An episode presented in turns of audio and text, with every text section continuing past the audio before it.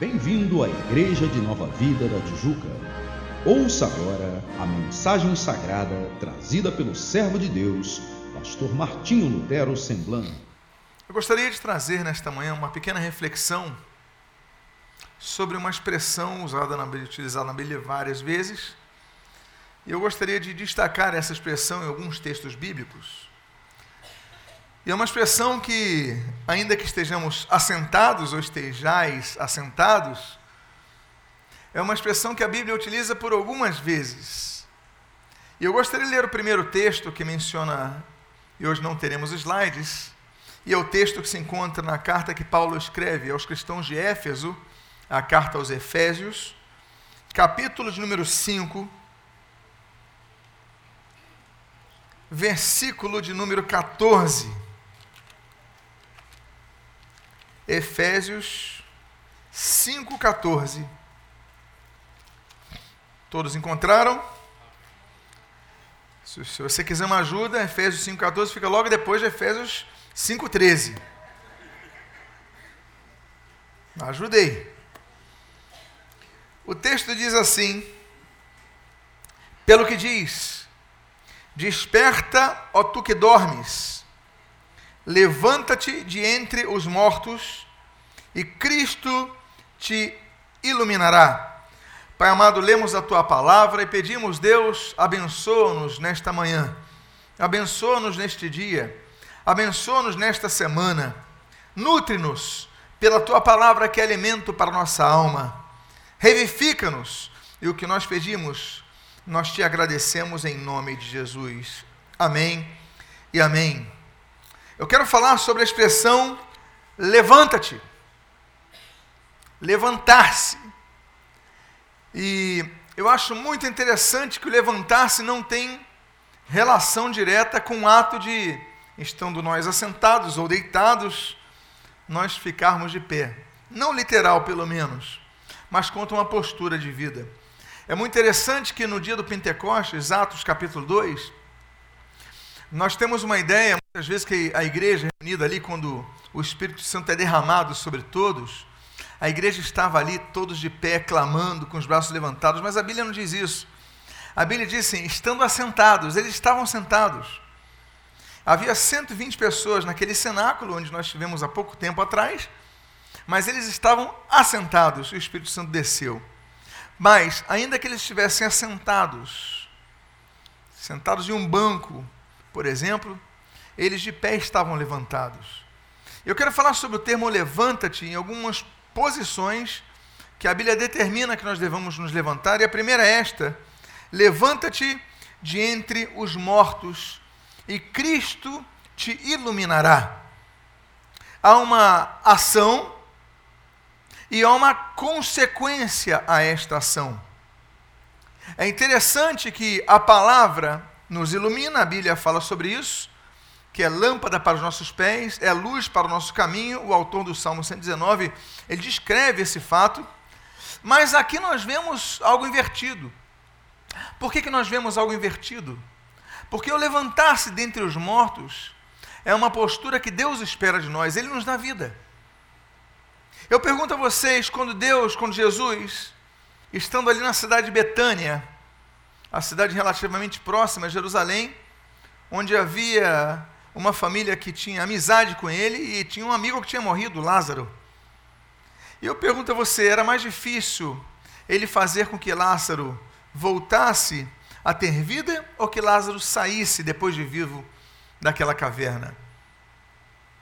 Era muito mais difícil ressuscitar uma pessoa. Jesus ressuscita Lázaro, mas Lázaro precisava sair com as próprias pernas daquele sepulcro. Há pessoas que Jesus transforma. Jesus dá oportunidades na vida. Jesus dá palavra, Jesus dá instrução, Jesus dá tantos atributos, mas as pessoas querem continuar dentre os mortos, querem continuar no meio da mortandade. As pessoas têm oportunidade da palavra, têm oportunidade de tendo princípios, mas gostam de ficar habitando entre os mortos, não para brilhar a luz, mas para usufruir o que esse mundo insosso Esse mundo que traz luzes, traz prazeres, traz alegrias transitórias, momentâneas, fúteis, mas permanecem naquela mesma vida. A Bíblia diz assim: levanta-te de entre os mortos, porque a pessoa está sentada entre os mortos. A pessoa está convivendo, relaxada entre os mortos. A pessoa não está ali para brilhar a luz, ela está ali convivendo, ela está ali usufruindo. E a Bíblia diz: levanta-te dentre os mortos, e Cristo, consequentemente, Cristo te iluminará. A luz, ela vai brilhar em nossas vidas quando nós tivermos uma postura de nos levantarmos dentre os mortos.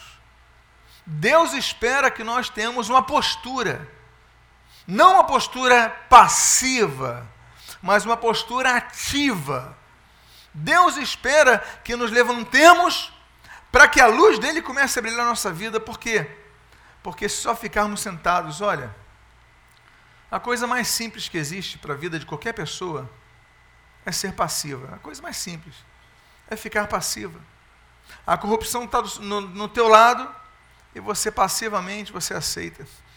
Na semana passada, na semana retrasada, tivemos a reunião da ELB, né, a, a Academia Evangélica de Letras do Brasil, e ali, depois da tertúlia, nós tivemos um pequeno testemunhal do Dr. Rubens Teixeira. Dr. Rubens Teixeira é, é um homem que você vai na FINAC, os livros dele estão tá em primeiro lugar ali nas bancas. É, escreveu um livro, 21 Leis de Liderança, que é best-seller, está ali na Livraria Travessa, está ali nas recomendações, ali tem três livros dele. Ele é um economista, ainda é cristão, claro, coloca princípios cristãos, mas é um economista muito famoso, e ele hoje é diretor no Banco Central, mas ele estava contando que há três anos atrás, três, dois anos atrás, ele era diretor da da. Ah, eu acho que era Transpetro, enfim. E nessa descoberta que nós temos vivido hoje, e nos escandalizado com a questão do, da Petrobras, da corrupção que graça aquela instituição, ele falou: meus irmãos, eu era o economista-chefe. Toda a equipe dele saiu os nomes ali, mas ele falou: o meu não saiu. Graças a Deus. Por quê? Porque nem tentavam me propor algo nem tentavam me oferecer algo porque sabiam que eu não ia aceitar. Por quê? Porque a luz de Cristo brilhava ali. Se alguém procura oferecer um suborno para você, e ele comentando, é porque você já deu alguma razão para que a pessoa tivesse a possibilidade de pensar que teria espaço contigo. Mas todos os nomes apareceram, mas ele falou: o meu foi preservado pela graça do Senhor, porque nem chegavam até mim, porque sabiam que eu não ia aceitar. O que, que é isso? É uma pessoa que decidiu não ficar assentado entre os mortos, mas se levantar dentre os mortos. E por isso Cristo coloca a luz, Cristo te iluminará. Há um segundo texto que a Bíblia fala sobre levantar-se, que está em Romanos, volte algumas páginas, e vá para o livro de Romanos, capítulo de número 13. Um capítulo que fala de um princípio de autoridade muito forte, mas não vou falar sobre ele, vou falar aqui sobre o versículo de número 11. Romanos capítulo 13, versículo de número 11. E o texto diz assim: E digo isto a vós outros que conheceis o tempo. Já é hora de vos despertardes do sono, porque a nossa salvação está agora mais perto do que quando no princípio cremos. Vai alta a noite e vem chegando o dia, versículo 12. Deixemos, pois, as obras das trevas e revistamo-nos das armas da luz. Andemos, versículo 13, dignamente, como em pleno dia, não em orgias e bebedices, não em pudicícias e dissoluções, não em contendas e ciúmes, mas revesti-vos do Senhor Jesus Cristo, e nada disponhais para a carne no tocante às suas concupiscências. O texto diz: já é hora de vós despertardes do sono, já é hora de vós vos levantardes do sono. A Bíblia está falando de ações. Você viu a relação que ele colocou ali, o apóstolo Paulo. Ele diz: Nós não somos da noite, nós somos do dia. Ele não está falando da questão cronológica. Ele está falando da questão de postura de vida. Não somos filhos das trevas, mas filhos da luz. Não podemos andar como o mundo anda. Não podemos pensar como o mundo anda. Os nossos princípios não podem ser os princípios que o mundo tenta nos impor. Estamos vivendo nos últimos quatro anos uma avalanche pela mídia e cada vez mais escancaradamente da tentativa de imposição da visão da aceitação e tolerância ao homossexualismo. A coisa está ficando num nível tão grande que agora os intolerantes somos nós. Nós, por não aceitarmos, não concordarmos e combatermos de acordo com o que a Bíblia ensina, a Bíblia diz que é abominação ao Senhor, nós ficamos com a postura de intolerantes. Como os irmãos sabem, domingo passado eu estava lá em Roraima, participei de um seminário de ciências bíblicas em Boa Vista, e durante o seminário nós abrimos para perguntas, e surgiu uma pergunta sobre uma Bíblia homossexual que foi lançada mês passado, ou mês retrasado, e o nome da Bíblia, vocês sabem que a Bíblia mais tradicional no inglês se chama Bíblia King James. É uma Bíblia de um inglês antigo, mas é uma Bíblia muito é, conhecida, King James, ou seja, Rei James, Rei Tiago. Essa Bíblia homossexual, o nome é a Bíblia Queen James. A tradução livre seria Bíblia Rainha Tiago. Já o nome é um absurdo. E numa análise nós vemos textos como de Levíticos, capítulo 18, e textos como o de Coríntios, e texto como o de Romanos, que a Bíblia combate fortemente a questão do homossexualismo. E a pessoa lançou a pergunta sobre o versículo que se colocou, se não me engano, no versículo 22 do capítulo 18 de Levítico, quando a Bíblia diz, nossas versões assim: Com homem, com homem não te deitarás como se fosse mulher, pois isso é abominação ao Senhor.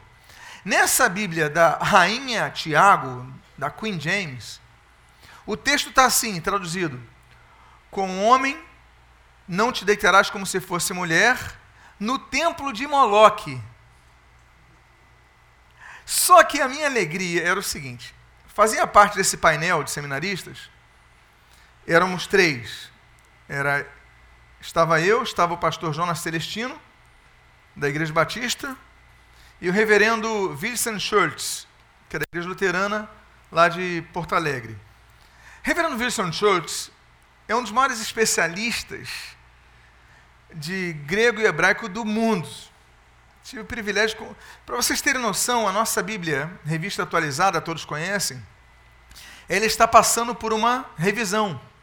Nós vamos ter uma nova versão da Bíblia Revista Atualizada.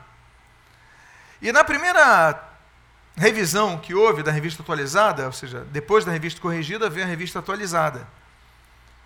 E houve muitas mudanças. Né? O termo, antigamente se usava assim, o termo Oxalá, aí se botou tomara, porque Oxalá agora é muito voltado a uma, a uma terminologia do Espiritismo. Muda-se muita coisa.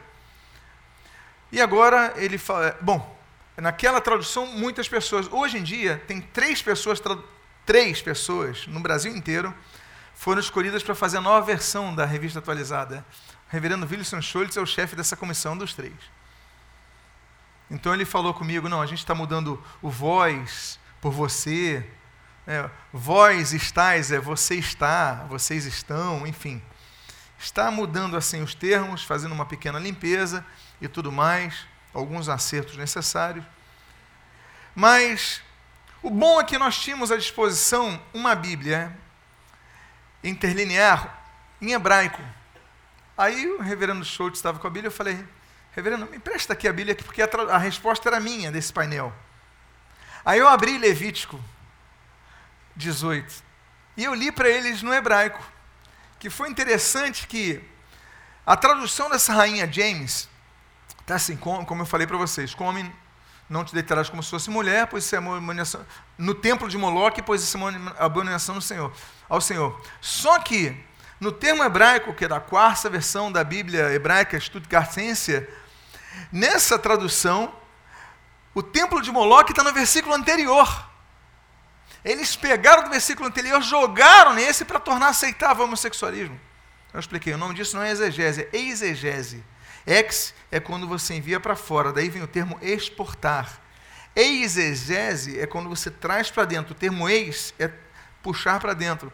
Eles fizeram uma exegese, eles cortaram do versículo anterior, colaram, vou usar um termo aqui do, da Microsoft, né, copiar, colar, no texto posterior para dar justificativa. Vivemos uma época assim. O mundo tentando impor seus conceitos para a igreja, mas a função da igreja não é se assentar com o mundo. A função da igreja é ficar de pé no mundo, para que a luz de Cristo brilhe no mundo. Nós temos obrigação de brilhar a luz de Cristo, sermos diferença nesse mundo corrompido. Se somos cristãos, temos que agir como cristãos. Então a Bíblia diz: levanta-se do sono, deixe de ver como o mundo vive. A luz de Cristo tem que prevalecer. Então diga para a pessoa que está do seu lado: levanta-te do sono.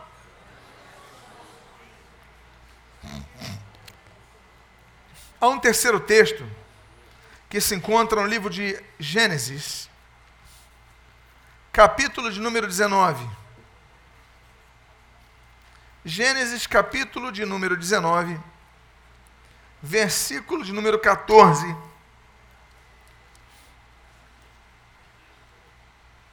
Todos encontraram? Fica antes de Apocalipse. Ué, fica ou não fica?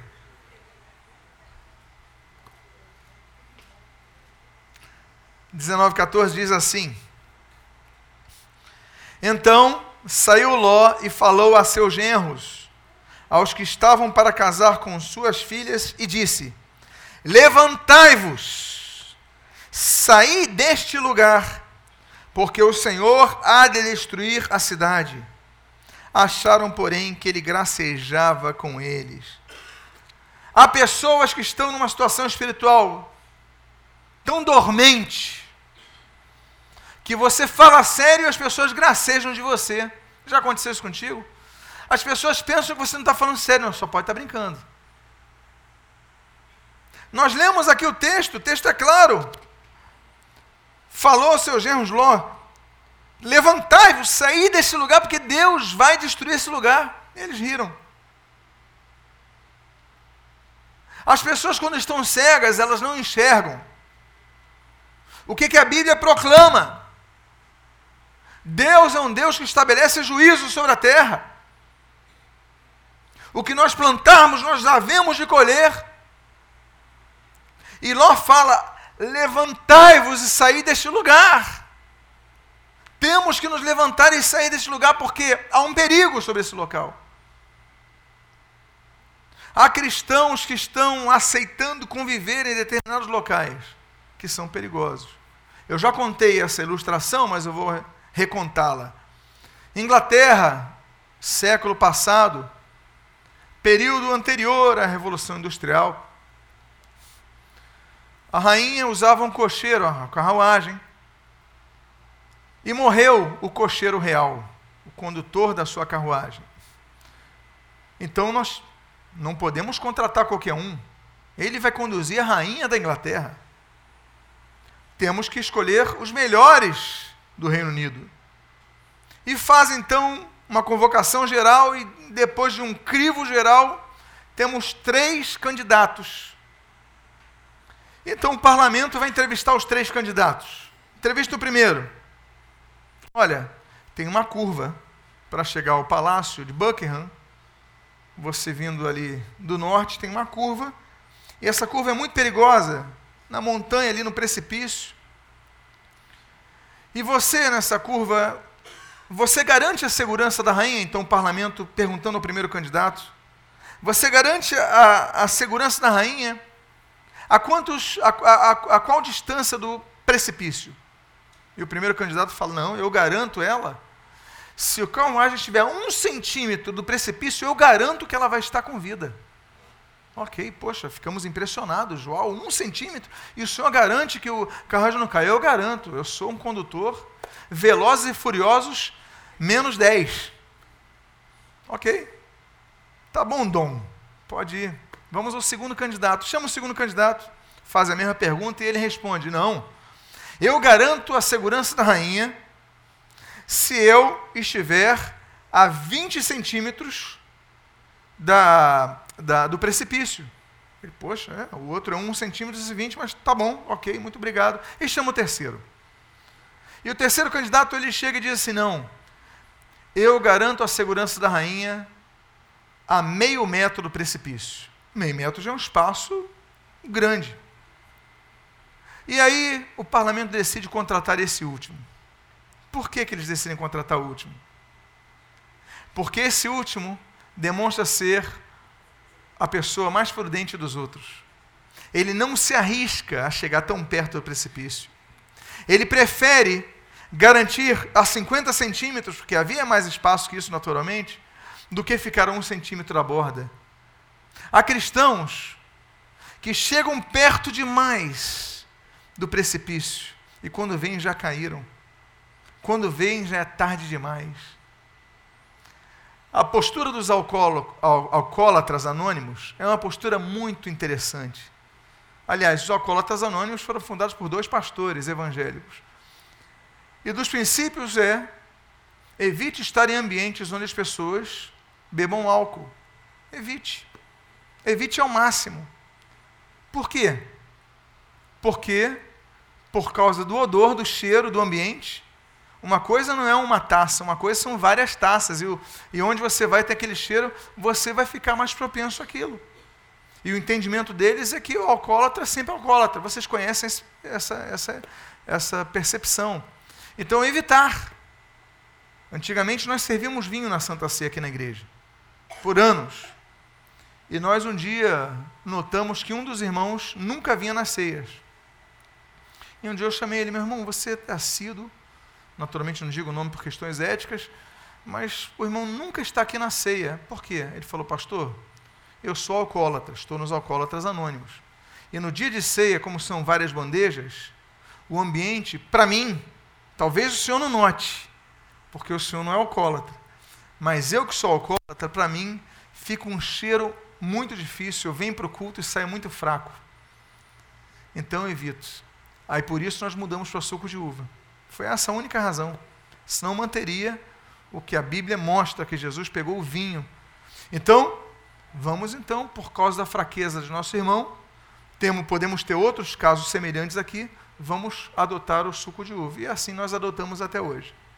O que eu quero dizer com isso? É que nós devemos nos levantar e sair desta cidade. Não digo Rio de Janeiro. Eu digo sair dos ambientes onde nós estamos na beira do precipício.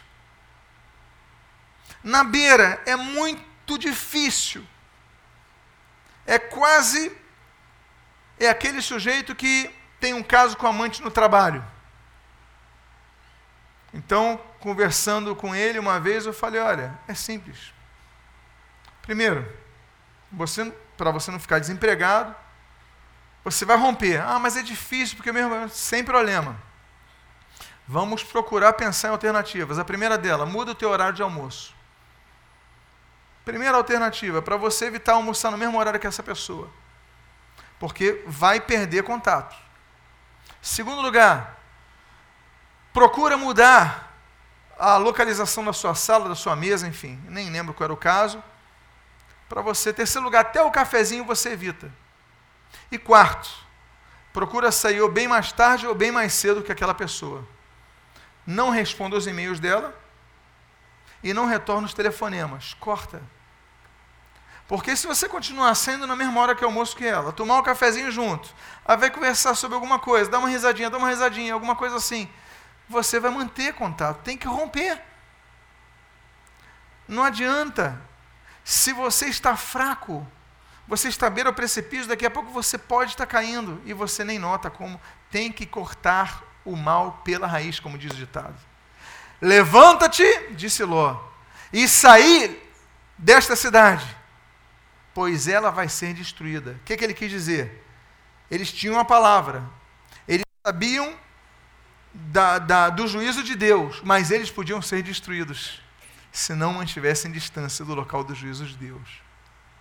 Se alguém está fazendo mal para a tua vida espiritual, começa a se afastar dessa pessoa. Pastor, mas é um amigo. Começa a procurar amigos que te aperfei aperfeiçoem e edificam a sua vida. Por quê? Porque as pessoas estão só te arruinando espiritualmente, estão só te anulando espiritualmente. E você continua dando espaço. Procura aquelas pessoas que edificam a sua vida. Há um outro momento que a Bíblia fala sobre isso. Vamos ao Evangelho de Marcos. Evangelho de Marcos, capítulo de número 2.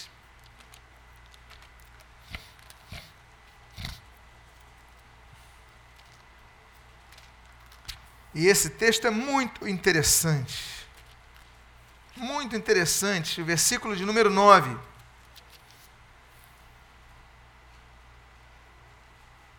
Lembram-se do paralítico que Jesus cura em Cafarnaum? Versículo 9 diz assim: Qual é mais fácil? Dizer ao paralítico: Estão perdoados os teus pecados? Ou dizer: Levanta-te, toma o teu leito e anda. Levanta-te, toma o teu leito e anda. A primeira coisa que Jesus diz é qual? Levanta-te. Mas ele para por aí? O que, que ele diz depois? Toma o teu leito. E depois o que, que ele diz? E anda. Outro princípio do termo levanta-te é que nos levantemos de nossa inutilidade e hajamos o paralítico, ele era praticamente uma pessoa inútil, ou seja, inutilizada para fazer muitas coisas, não podia andar. Ele dependia dos outros para ser carregado. Meus irmãos, não havia cadeira de rodas naquela época. A pessoa era carregada ou no, no ombro de dois homens ou numa maca, uma espécie de maca. Ele era inutilizado para muitas funções. Porque qualquer função que nós façamos exige deslocamento. Ele não podia se deslocar, dependia dos outros.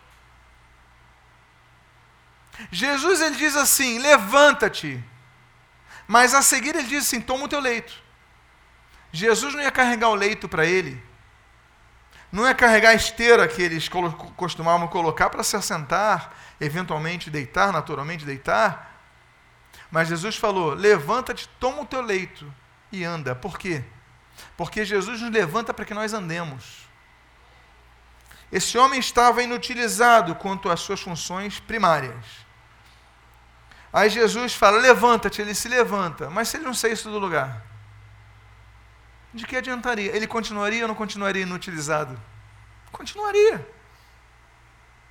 Mas Jesus ensina a primeira coisa para ele: olha, eu te levantei, agora trabalha. Ou seja, toma o teu leite. Eu te levantei, agora pega o teu leito e começa a andar. Jesus espera que nos levantemos para que andemos, para que carreguemos nosso leito, para que possamos produzir algo para o reino dele. Jesus espera que nós nos levantemos para que saiamos de nossa inutilidade. Porque há cristãos, meus amados, que Jesus levantou das trevas. Jesus curou, Jesus transformou, Jesus deu paz em seu coração, mas não tem feito nada para o reino dele. Simplesmente se levantaram, mas permanecem parados. O levantar-se não é tudo que Deus espera. O que Deus espera é que andemos. Vocês se lembram? O próprio Marcos registra. E não é uma parábola, quando Jesus encontra com aquela figueira. E Jesus, a Bíblia diz, que amaldiçoou a figueira, porque não dava frutos. Ora, mas ela dava folhas. Ela dava belas folhas. Na folha descanso, não é verdade? Na folha, poxa, é bom, mas não dava frutos. Jesus amaldiçoou a figueira. Por quê? Porque a figueira, a função da figueira não é só dar folhas. Essencialmente a função da figueira é dar figos, frutos. E Jesus amaldiçoa. A nossa função não é dar folha, apenas folha. A nossa função é produzir frutos. Temos dado frutos. Penúltimo texto que eu gostaria de compartilhar nesta manhã é o de Lucas. Evangelho seguinte, capítulo número 15. Lucas, capítulo número 15.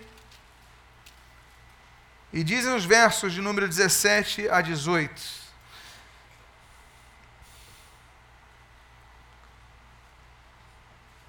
Todos encontraram? Então, caindo em si, disse: Quantos trabalhadores de meu pai têm pão com fartura, e eu aqui morro de fome? Levantar-me-ei e irei ter com meu pai, e lhe direi: Pai, pequei contra o céu e diante de ti. Levantar-me-ei e irei ter com meu pai. Deus ordena que te levantes para voltares ao teu Deus. Eu não sei quantos aqui estão frios na fé. Eu não sei quantos aqui estão afastados do Senhor. Eu não sei quantos aqui estão infrutíferos. Mas nesse momento, nesse texto, dentre todos os textos que nós vimos até agora, nós vemos que a expressão não vem de terceiros, levanta-te, levantai-vos, levante-se, não. Pela primeira vez aqui, nós vemos que a expressão vem da própria pessoa. Levantar-me-ei. É uma decisão. Deus espera que você tome essa decisão. Eu vou me levantar. Eu não só quero levantar, mas eu vou me levantar. Porque há pessoas que querem se levantar, mas não se levantam. Há pessoas que querem se levantar, mas procrastinam a sua decisão. E a Bíblia diz para que nós tenhamos a nossa decisão e hajamos sobre ela. Levantar-me-ei e irei ter com meu Pai. Eu não posso tomar essa decisão por você. Eu posso dizer a você: levante-se. Eu posso incentivar você: levante-se. Eu posso ordenar a você: levante-se. Mas a decisão de se levantar tem que ser sua. E a postura de se levantar tem que ser sua. E esse jovem aprendeu da pior forma, comendo a comida de porcos, vendo tudo que perdeu depois de achar que sabia tudo. Todas as oportunidades ele teve na vida. Aí ele fala: Poxa, eu não tenho nem um pedaço de pão. Meu pai, os funcionários de meu pai, comem melhor do que eu. Eu não vou aceitar isso, eu vou me levantar e vou voltar ao meu pai. Não há lugar melhor do que estar na casa do Senhor, na presença de Deus. E eu encerro, amados irmãos, com o texto do livro de Atos, capítulo 8, versículo 26. Atos 8, 26. O texto diz: Um anjo do Senhor falou a Filipe, dizendo: Levanta-te, dispõe-te e vai para o lado sul no caminho que desce de Jerusalém a Gaza. Este se acha deserto. Ele se levantou e foi. Por fim, Deus ordena que você se levante para fazer a obra dele. Deus ordenou a Filipe, que era um diácono da igreja, que se levantasse para fazer a obra do Senhor. E ele falou: vai para o caminho do deserto. O que, é que eu vou fazer no deserto? Será que ele questionou a Deus? Não questionou, obedeceu. Sabe aquela questão, toda hora questiona por que, que eu tenho que ir, por que, que eu tenho que fazer isso? Deus falou, vai para o deserto. E a Bíblia diz Levantou-se Felipe e foi. E qual era a obra que ele tinha? Com o eunuco. O evangelho vai chegar à Etiópia. Até hoje, a Etiópia é um país denominado um país cristão no meio de países muçulmanos. Depois da Armênia, é o primeiro reino oficialmente declarado como reino cristão. Por quê?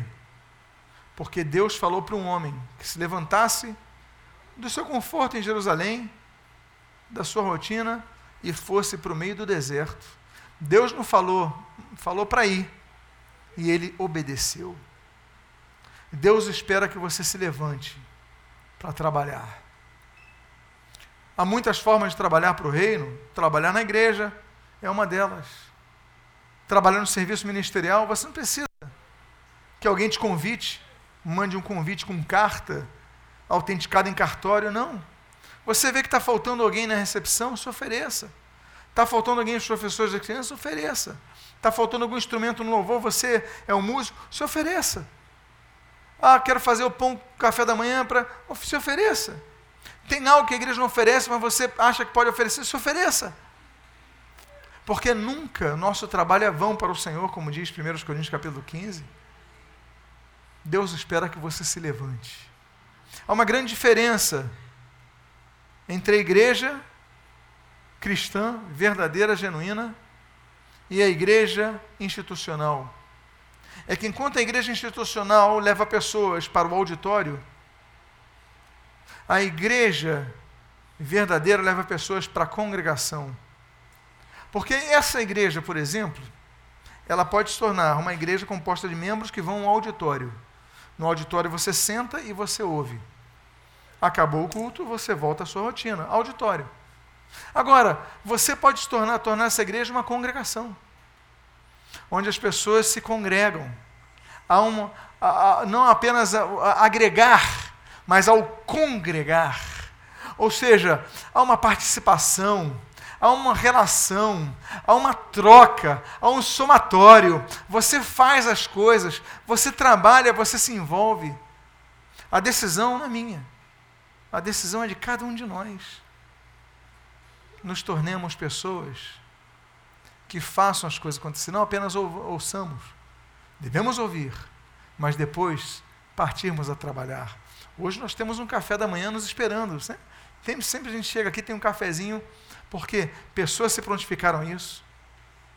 Coisa que eu nem preciso me preocupar, as pessoas já fazem. Por quê? Porque entendem que cada um tem uma função no reino, aqui e lá fora. Eu quero convidar você agora a se levantar, mas temos objetivos físicos. Ficamos de pé. Eu quero convidar você a fechar seus olhos nesse momento. Você fechando seus olhos, se é o seu caso, se você se encontra nessa situação, se você se vê nesse, nesse contexto de que precisa se levantar, eu quero convidar a você a fechar os seus olhos e colocar a mão no seu coração. E diga para o Senhor: Senhor, levantar-me-ei. Senhor, eu não vou ficar assentado, eu não vou ficar parado, eu não vou ficar inutilizado, mas eu vou me levantar para fazer a tua obra. Eu vou me levantar, porque eu não quero ser uma pessoa acomodada. Eu não quero me assentar na roda dos escarnecedores, não, Deus. Eu quero me levantar e ser luz para eles. Pai amado, eu te peço agora em nome de Jesus, toque em cada vida aqui, Pai. Transforma cada coração. Em nome de Jesus, transforma cada ser pela tua palavra sejam eles curados, transformados, restaurados, resgatados. E o que eu te peço, Deus, eu te agradeço, em nome de Jesus. Ainda de olhos fechados, eu gostaria de fazer uma pergunta. Há alguém aqui que deseja entregar a sua vida ao Senhor Jesus Cristo como seu único e suficiente Salvador? Levante sua mão agora, se houver alguém alguém aqui que quer voltar para os caminhos do Senhor nesta manhã? Que está afastado, se afastou, quer voltar para a casa de Deus? Se é o seu caso, levante sua mão agora bem alto. Nós possamos orar por você. Pai amado, em nome de Jesus, nós te agradecemos por tua palavra que foi trazida. Eu te peço, Pai, abençoa as nossas vidas. Que nos levantemos de nossa posição acomodada. E o que nós pedimos, nós te agradecemos. Em nome de Jesus. Amém. Amém. Abrace seu irmão agora. Diga para ele: mantenha-se de pé. Se você foi abençoado com esta mensagem, seja um canal de bênção a outras vidas.